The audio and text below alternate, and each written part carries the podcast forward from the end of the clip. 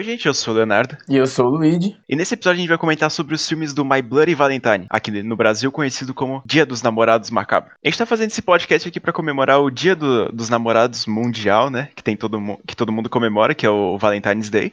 E esse aqui é um filme do gênero slasher, do Canadá. Então ele vai ter. Ele tem dois filmes, que é o original, e agora que teve o remake em 2009. Lembrando que a gente comemora o Dia dos Namorados em outro dia, em junho, mas como esse é o Mundial e o filme não é brasileiro, a gente resolveu fazer hoje. Para começar comentando aqui, a gente vai falar sobre o primeiro filme, o original de 1981.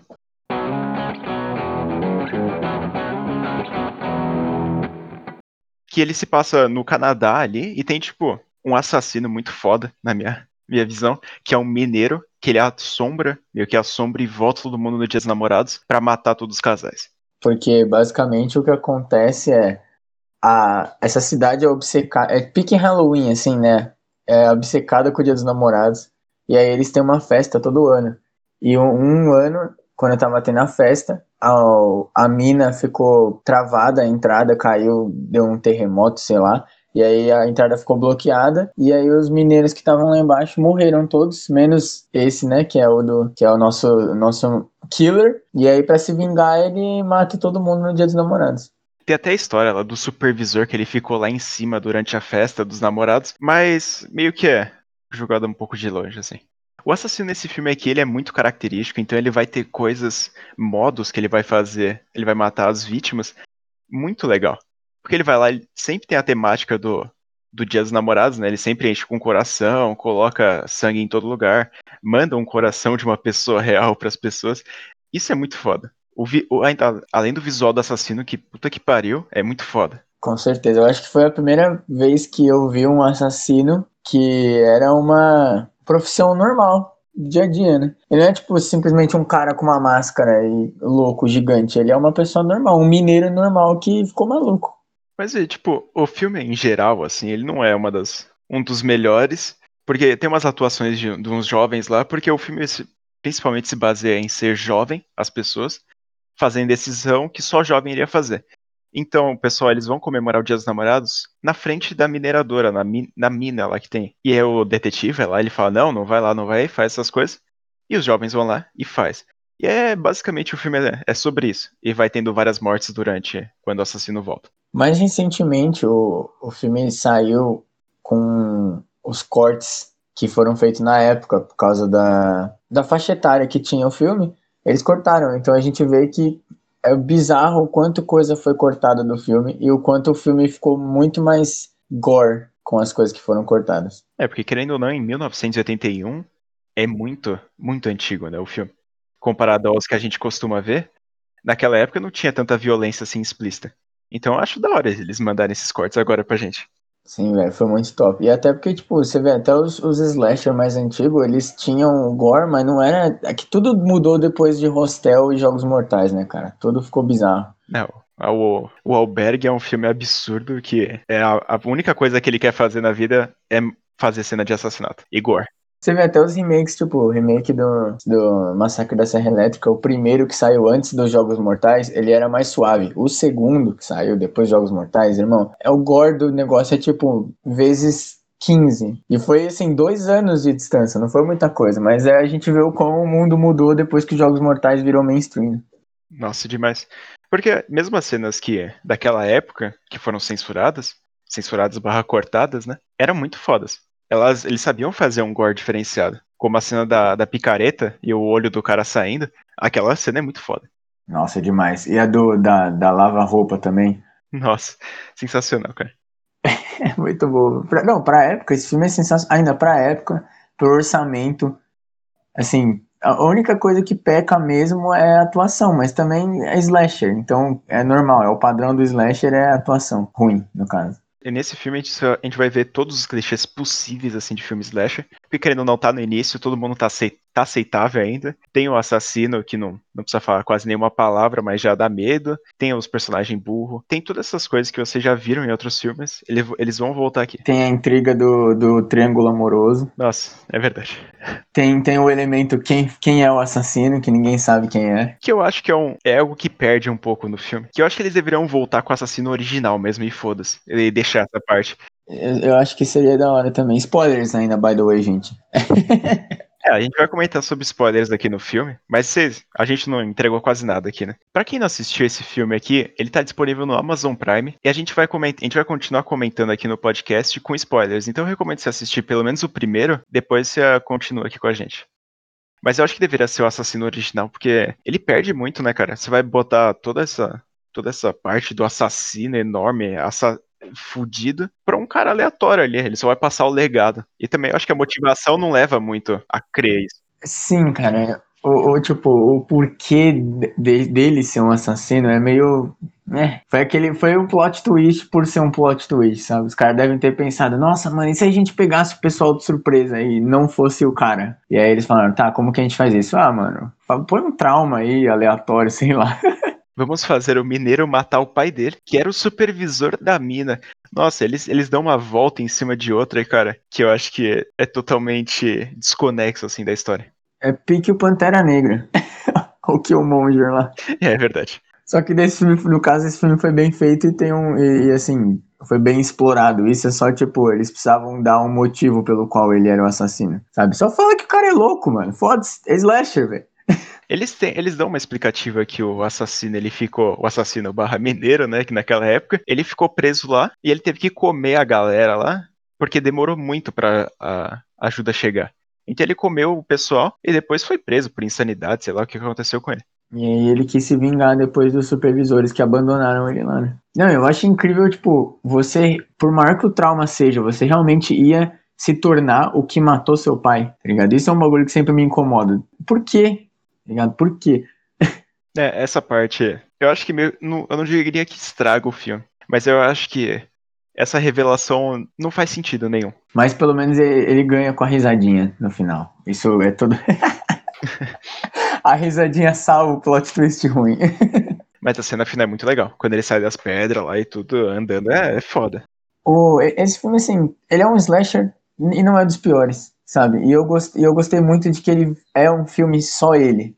Ele tem, teve o remake depois, né? Mas na época ele não, não virou o Jason ou, ou, sabe, o Fred. Não, ele contou a história dele, deu ainda espaço para ter uma continuação, né, com o final, mas não aconteceu, e isso é legal, eu gosto disso. A brecha que dá no final para ter uma continuação ia ser muito foda.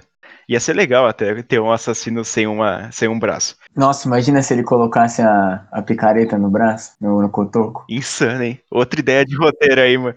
Puta que pariu.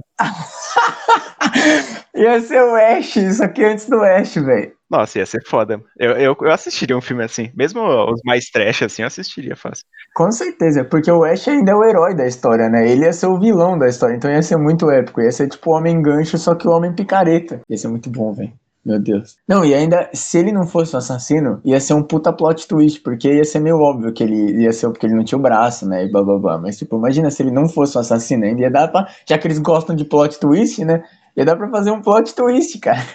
Nossa, ia ser péssimo isso aí, mano. Coloca três caras sem braço, aí fala quem é, quem é o assassino, aí começa a fazer esse jogo, meu Deus do céu. Ficou o filme inteiro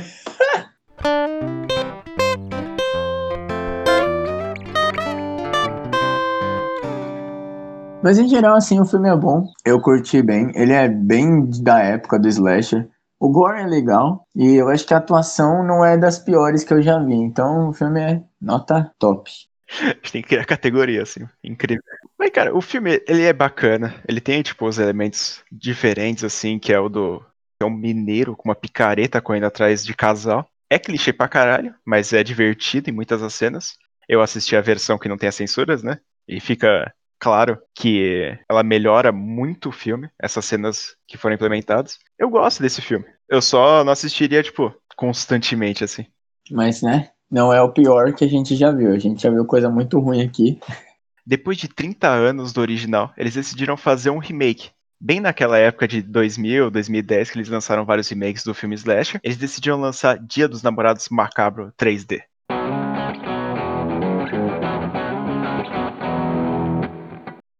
Nossa, esse, esse filme aqui é uma praga.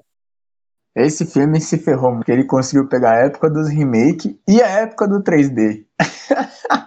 Nossa, cara, eu acho esse filme aqui tão excessivamente chato, mano. ele é tudo que esses filmes fizeram antes, como o Massacre da Serra Elétrica, o Halloween do, do Rob Zombie, que, mano, é teta. É muita teta. É gente pelada. É muito sangue. Cara, eu não sei, é muito cansativo, mano. E a história é tão, tão arrastada. Eu não sei descrever isso certo, cara. Mas eu sinto que eu já vi isso, mano.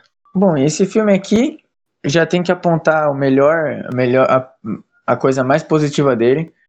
O ator é o Jason Ackles, de Supernatural, uma mão da porra. Então, assim, ele, ele acabou pegando o pior remake do, de, dos, dos irmãos Winchester, né? Mas ele tá no filme e isso, já, isso é o único, acho que um dos únicos pontos positivos do filme.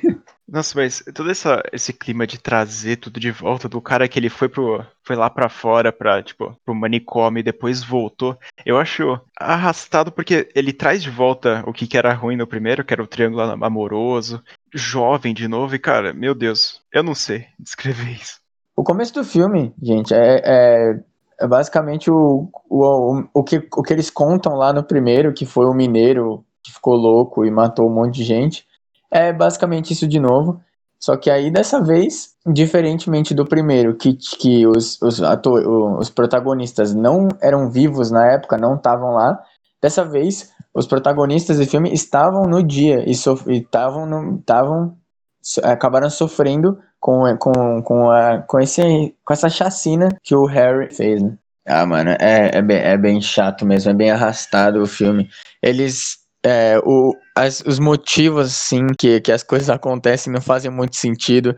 O bagulho quase vira um filme de possessão perto do final. É uma loucura. O cara, inclusive, o, o cara que escreveu esse filme escreveu uma transa para ele mesmo estendida, tipo, uns oito minutos, assim, de sexo, sabe? Então, tipo, a gente já sabe o nível do bagulho. Ele, ele acho que é o escritor do Jason X. Então, assim, já sabemos, né?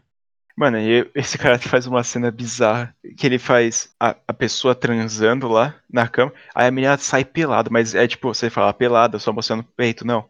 Mas, mano, ela sai pelada. Dá pra ver, mano, a, tudo, entendeu? E aí faz todas as cenas, ela, tipo, cara, é uns 5, 7 minutos só disso, sabe? O, o assassino indo lá e, tipo, não acrescenta em nada na história. Só tá ali pra mostrar mesmo. É pique o pânico na floresta, gente. Eu não ligo assim pessoalmente pra nudez, mas eu acho que, que é, é, desnecessário você colocar isso tipo, de uma forma tão que nem no, no Verdade ou Desafio lá da Blumhouse. E tem, tem uns peitinhos, pá, mas tipo, não. Assim, ele é insignificante. Agora, você mostrar a mina pelada, sendo perseguida pelo assassino por 10 minutos na tela, é completamente desnecessário, sabe?